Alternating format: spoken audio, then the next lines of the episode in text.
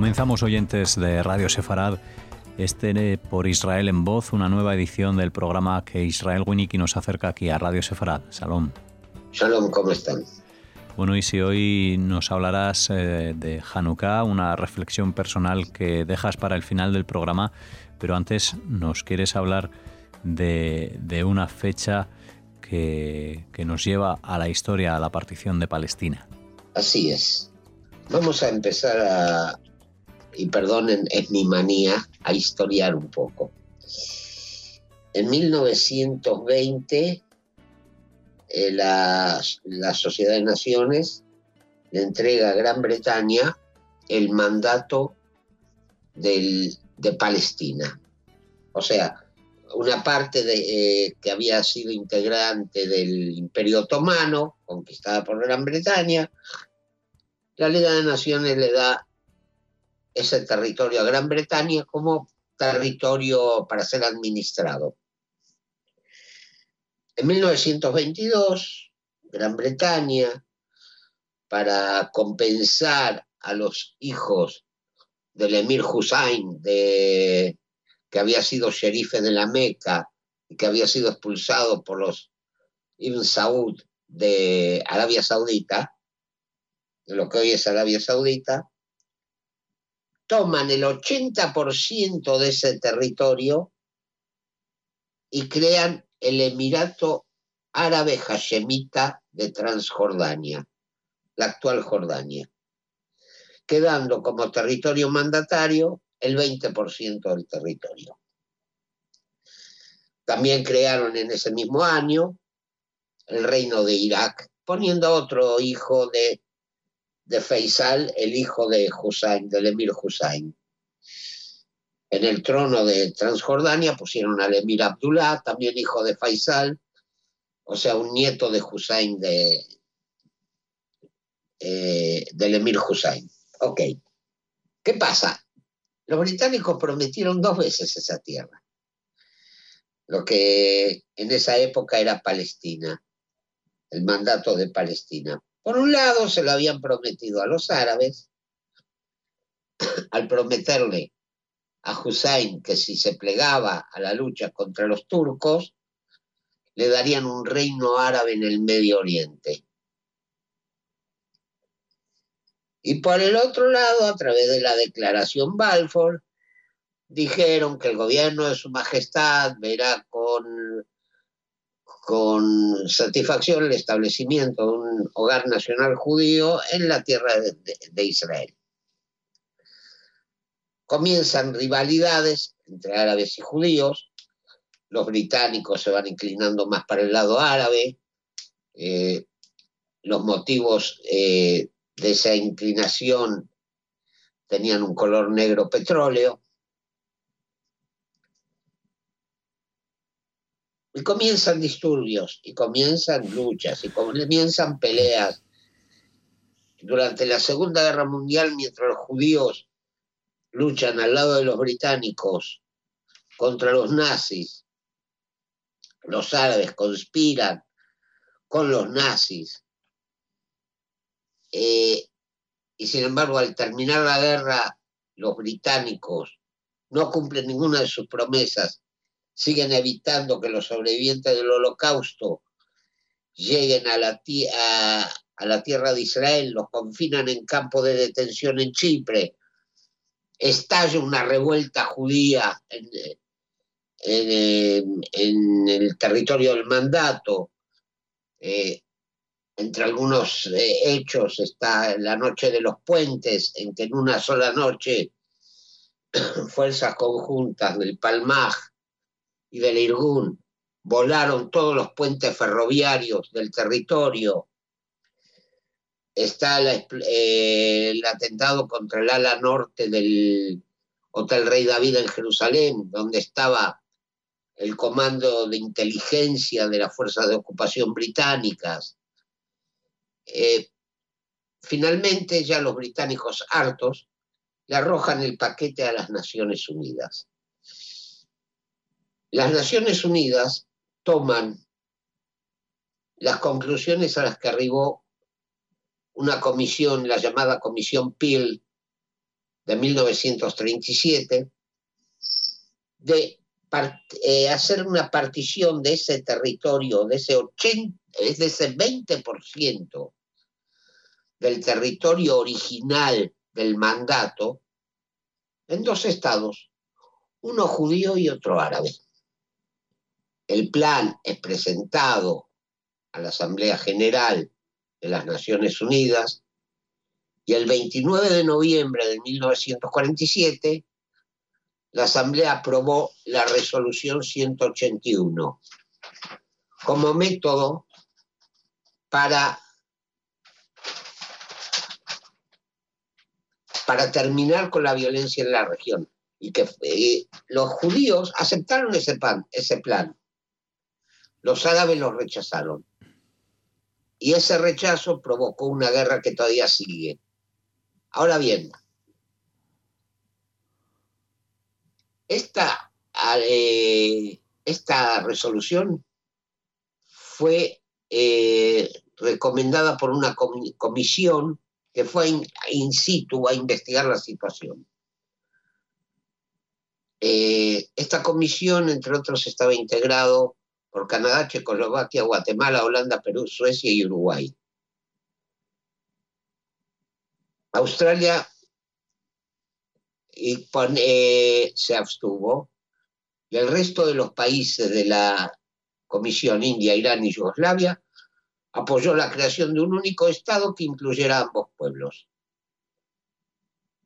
Al final la votación fue 33 votos a favor de la partición, 13 en contra y 10 abstenciones. ¿Quiénes votaron a favor? Australia, Bélgica, Bielorrusia, Bolivia, Brasil, Canadá, Checoslovaquia, Costa Rica, Dinamarca, República Dominicana, Ecuador, Estados Unidos, Filipinas, Francia, Guatemala, Haití, Holanda, Islandia, Liberia, Luxemburgo, Nueva Zelanda, Nicaragua, Noruega, Panamá, Paraguay, Perú, Polonia, Suecia, Sudáfrica, Unión Soviética, Ucrania, Uruguay y Venezuela. Quiero notar dos cosas.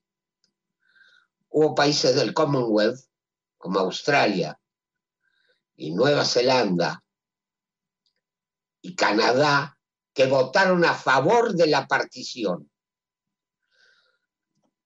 O sea, le volvieron la espalda a Gran Bretaña.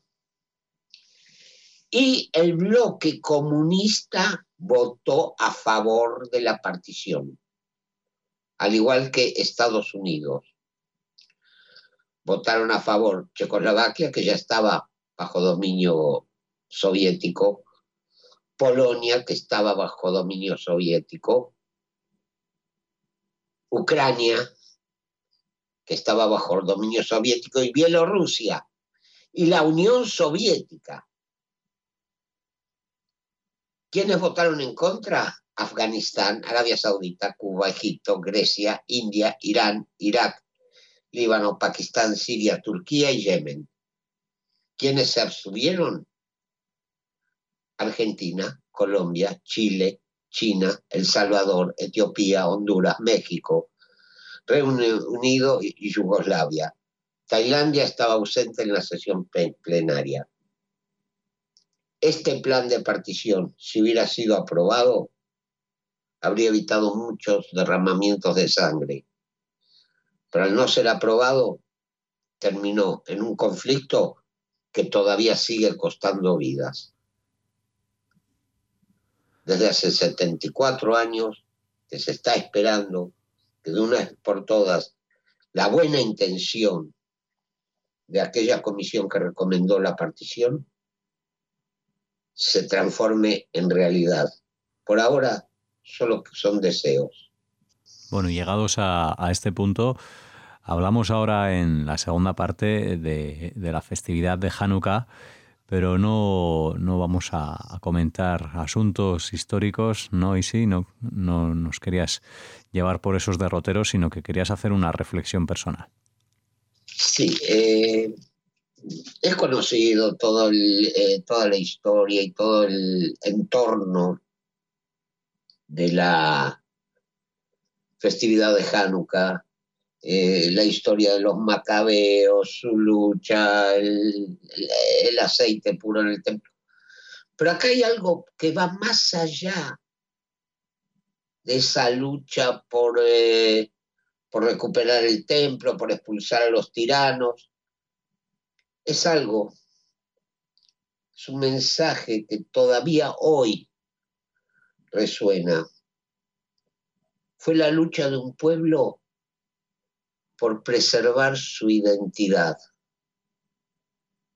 por preservar su, realidad, su forma de ser, su forma de vida.